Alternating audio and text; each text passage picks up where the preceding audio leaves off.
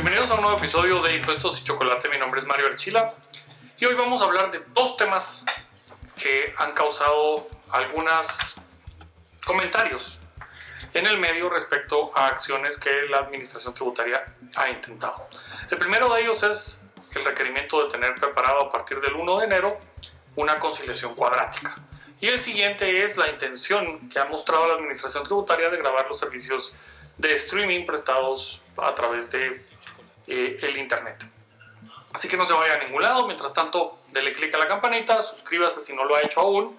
A los que nos escuchan en las diferentes plataformas de podcast, por favor también suscríbase y en Apple Podcast déjele un review, márquele las 5 estrellitas, esto ayuda a que sea promovido y envíele este eh, episodio a todos sus conocidos que tienen empresas y que pueden estar siendo requeridos para tener esta conciliación cuadrática y a todo aquel que usted sepa que consume eh, servicios de streaming, de video, de audio y demás, porque será importante que lo sepan.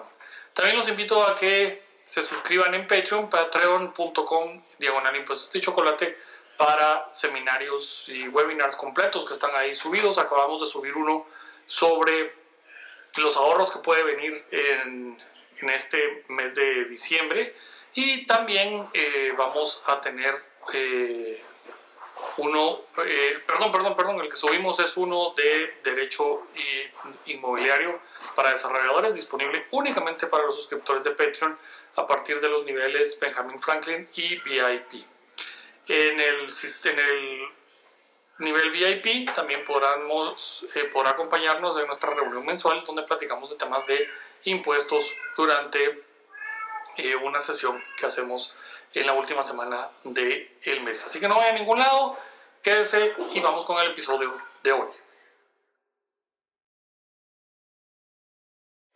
Conciliación cuadrática.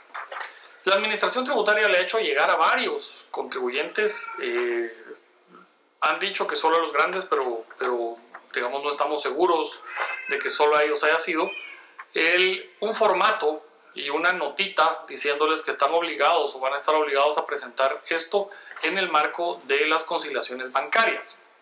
El formato es el formato de una conciliación cuadrática. Y esto para los que no, no tienen ninguna idea, eh, y es probablemente lo que está pretendiendo la Administración Tributaria lograr, es que eh, confundir usando términos similares, porque la ley lo que pide es que se tenga una conciliación bancaria y no una conciliación cuadrática. Pues la conciliación cuadrática es un procedimiento de auditoría y este es un procedimiento que debe hacer el auditor para eh, tener una, una visión de los movimientos de una compañía y con eso entonces poder ir diseñando el resto de su análisis de auditoría. Con esto pues encuentran ahí información eh, importante. Pero es un procedimiento de auditoría, no es un procedimiento contable. La obligación que tienen los comerciantes y la obligación que por ser comerciante deriva en el artículo 93 para tener la conciliación bancaria, eh, viene del Código de Comercio. y el Código de Comercio entonces es para que los comerciantes estén obligados a ciertas reglas contables. Dentro de estas reglas contables encontramos la de utilizar contabilidad en español, la de, la de tener ciertos libros, la de utilizar el sistema de partida doble y algunas otras. Y luego nos incluyeron dentro de las obligaciones para comerciantes que están bajo el, el Código de Comercio, no se incluyeron las obligaciones de registro de las cuentas bancarias en el libro de inventarios. Y luego, adicionalmente, en el Código Tributario, para esos contribuyentes que están obligados al registro de las cuentas, se dice que cometen resistencia a la acción fiscalizadora los contribuyentes que no registran las cuentas bancarias en su libro de inventarios y aquellos que no tengan conciliaciones bancarias respecto al saldo de bancos y la contabilidad. Y es en este término que la Administración Tributaria quiere el meter el concepto este del formato que están proponiendo como una conciliación bancaria cuando es una conciliación cuadrática. La conciliación bancaria sirve únicamente para que el saldo que aparece en la cuenta de bancos de la contabilidad, caja y bancos, el saldo que aparece ahí, tenga razonablemente coincida con el que está en el eh, estado de cuenta. ¿Y esto por qué? Se giran cheques que no han sido cobrados y entonces para efectos contables al girar el cheque se, se rebaja esa cuenta. Caja y bancos ya no tiene la cantidad porque ese, ese cheque salió, pero el estado de cuenta lo sigue reflejando porque no ha sido cobrado. Y lo mismo con los cheques que son recibidos, son depositados, entran a caja y bancos, pero en el banco el dinero no está disponible porque todavía está bajo reserva de cobro. Para poner, digamos, los ejemplos por qué sucede. Luego hay transacciones dentro, de la mismo, dentro del mismo banco que no pasan por la contabilidad, que hay luego que registrar. Eh, pagos de, de algún tipo de seguro, tarjetas de débito, pago de intereses, manejos de cuenta y demás, que hay que cuadrar con el saldo de banco. Si en, en cuentas de moneda extranjera, pues evidentemente la contabilidad tiene el saldo en quetzales. Y todavía adicionalmente al saldo, eh, a esto, a conciliación bancaria, hay que correrle el ajuste del el tipo de cambio. Pero la administración pretende que bajo conciliación bancaria se haga un procedimiento que es totalmente fuera de lugar. ¿Por qué? El Código de Comercio aplica a comerciantes y las obligaciones son de los comerciantes. Si no está en el Código de Comercio no es obligación tenerlo, por lo tanto la Administración Tributaria no puede proponer formatos. Es ilegal que la Administración Tributaria proponga formatos para efectos de contabilidad. Ya es, digamos, bastante, bastante cuestionable y, y desde mi perspectiva es totalmente ilegal que pida integraciones a los contribuyentes cuando llega a hacer una auditoría, porque eso es una función que tiene que realizar el auditor, lo mismo con la conciliación cuadrática, es algo que tiene que hacer el auditor. Entonces ahí tenemos, digamos, el, primer gran problema. No es obligación para el, para el ciudadano, para el comerciante, no es obligación tener una conciliación cuadrática, no está dentro de los procedimientos contables que se detallan en el Código de Comercio. Y luego el, hecho de la resistencia a la acción fiscalizadora por conciliación de bancos no le permite a la administración tributaria establecer un formato, y mucho menos un formato que técnicamente excede lo que es una conciliación bancaria. Así que aquí veo primero dos, dos cosas. Una ilegalidad en cuanto a pretender la obligación de algo sin tener la potestad para hacerlo. La SAT no es quien puede obligar a los contribuyentes a tener formatos específicos para obligaciones contables que le dicta el Código de Comercio. No está dentro de sus funciones y por lo tanto está ejerciendo funciones fuera de sus atribuciones legales. Y segundo, está pretendiendo darle contenido técnico a un término, conciliación bancaria o conciliación de bancos, que es, de nuevo, es técnico. Y esto entonces tampoco le corresponde. Le corresponde en todo caso al Colegio de Contadores Públicos y Auditores por mandato constitucional y delegado en la ley de colegiación profesional establecer los formatos y los, los estándares técnicos de la profesión. Y esto excede en ambos casos. Adicionalmente, lo pretende meter dentro de una conciliación de bancos y esto nos lleva a una sanción por resistencia a la acción fiscalizadora en caso de incumplimiento. ¿Y esto qué es? Legalmente esto sería un fraude a la ley, porque busca llenar eh, esa tipificación haciendo modificaciones legales para las cuales no está facultado. Y entonces está saltándose el marco constitucional y el marco legal para hacernos caer en esa sanción de una manera fraudulenta. Y en todo caso, pues el, el tratar de que la conciliación cuadrática se asemeje a la conciliación de bancos y por lo tanto disfrazar el requerimiento de que la conciliación de bancos tiene que ir en formato de conciliación cuadrática, es una astucia. O sea, sí es alguien muy astuto dentro de la administración tributaria que se le ocurrió esto.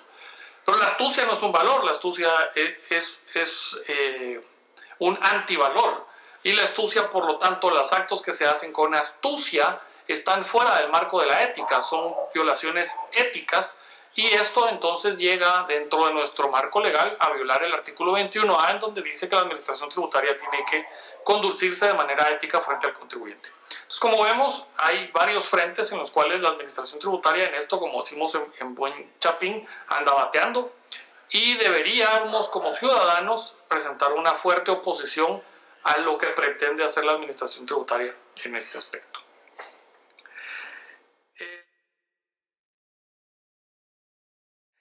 El segundo tema que les había dicho para hoy era el de pretender grabar servicios de streaming. Y aquí pues vale la pena hacer un par de, comentarios que eh, muchos de ustedes ya me habrán oído eh, hacer en diferentes, en diferentes foros. Primero, nuestro sistema es puramente territorial. Eh, tanto nuestro impuesto de la renta como nuestro IVA son territoriales. Nuestro impuesto sobre la renta aquí no está en discusión porque lo, que se pretende es, dentro de las corrientes que han sucedido en otros países, es que se grabe con el IVA la prestación de esos servicios eh, a través de streaming. Primer punto que, digamos la administración tributaria ignora, no sé si, si a propósito o porque no han hecho bien su trabajo de investigación legal antes de estar proponiendo cosas, es que los servicios de streaming no generan ningún tipo de obligación en Guatemala.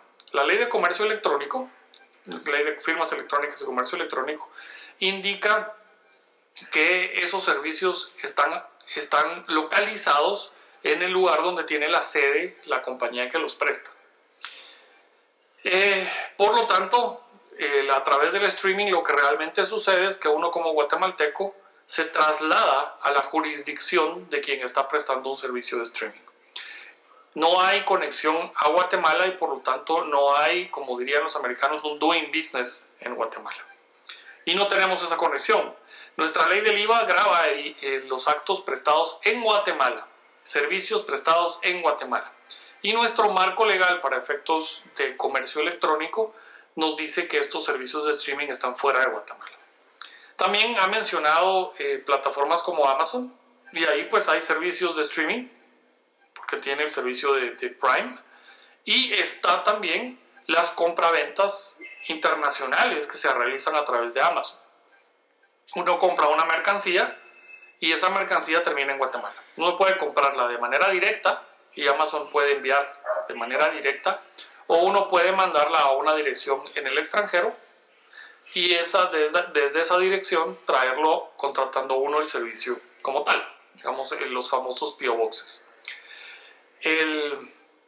y aquí pues tampoco hay ninguna relación eh, tributaria de ese proveedor con Guatemala, porque todo está ocurriendo dentro del marco del comercio electrónico y de la misma manera que uno por teléfono haría un pedido, lo colocan en el barco y uno lo importa, la obligación tributaria nace en la importación. Entonces tampoco tiene nada que estar haciendo ahí la administración tributaria en cuanto a lo que sucede de compraventas en el exterior. Obviamente hay servicios en los que sí hay una conexión directa en Guatemala. Esos servicios en los que uno pide que lo lleguen a traer y lo lleven a algún lugar, pues tienen una conexión de una parte del servicio prestado en Guatemala y ese servicio sí tendrá que ser grabado en Guatemala. Pero no necesariamente los servicios que la plataforma presta en el resto de situaciones, o la porción que no son servicios prestados en Guatemala, sino que son eh, las comisiones como pasarela de pagos que están eh, cobrando estas plataformas.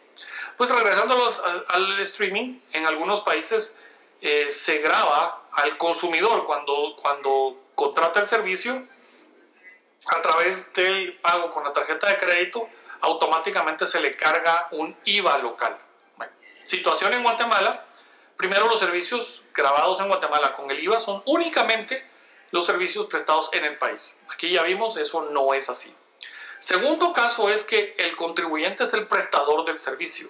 El contribuyente no es el que consume el servicio. No existe ningún mecanismo en el que un consumidor final, eh, el que no va a usar crédito y débito de IVA, puede generar una retención de IVA al extranjero o puede generar un pago directo de IVA por esa prestación. El, la utilización de, de facturas especiales, que es cuando el proveedor no emite la factura y yo como contribuyente del IVA entonces facturo por cuenta de mi proveedor, está en una relación de contribuyente a contribuyente. Pero en una relación en Guatemala entre dos no contribuyentes que realizan esporádicamente una relación eh, como tal, no va a nacer nunca la obligación de que ninguno se convierta en contribuyente.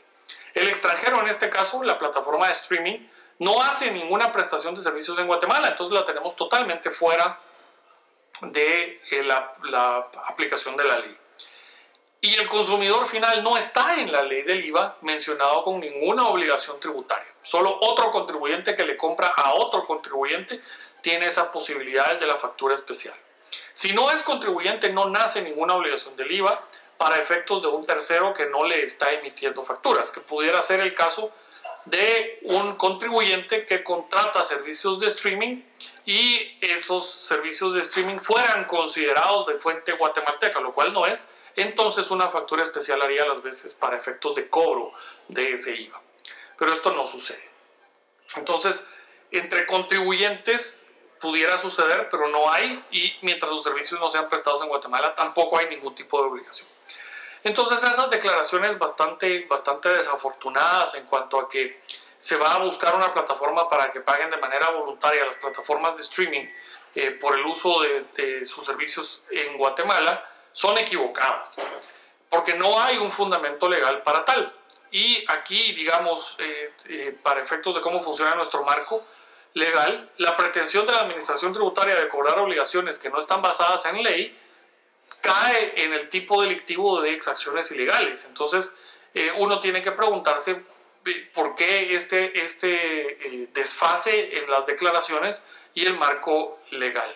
Y probablemente es porque no, y, se ha trabajado desde la perspectiva de auditoría y desde la perspectiva de cómo hago crecer la recaudación sin tener verdaderamente un análisis jurídico profundo de lo que se está diciendo en estas conferencias de prensa que frecuentemente salen y en estas entrevistas donde oímos eh, extractos del pensamiento que tiene la administración tributaria a través de sus diferentes funcionarios que sorprenden porque caen y rayan en actos que son eh, contrarios a la legalidad o que son totalmente delictivos, como pretender cobrarle una plataforma de streaming sin que exista una base legal en Guatemala. Evidentemente, para lograrlo, deberíamos de, entonces eh, estar viendo propuestas de cambio y de modificaciones de ley para que la administración tributaria pueda cobrar esto. Si pretende únicamente pedirle a las tarjetas de crédito que hagan esos cobros, entonces eh, será labor de las tarjetas de crédito eh, defenderse porque los están obligando a hacer una retención ilegal y eso también es un acto delictivo. Sin más, pues espero que este video les, les guste y a todo aquel que consume plataformas de streaming eh, para, para, ver series, películas y demás, o para escuchar música sin interrupciones y sin audio. Eh, espero que esto eh, les ilustre sobre lo que puede venir y háganme favor de trasladarle el link a todos sus conocidos que también consuman esto. Mi nombre es Mario Rechila y esto fue Impuestos de Chocolate. Un gusto y nos vemos la próxima semana.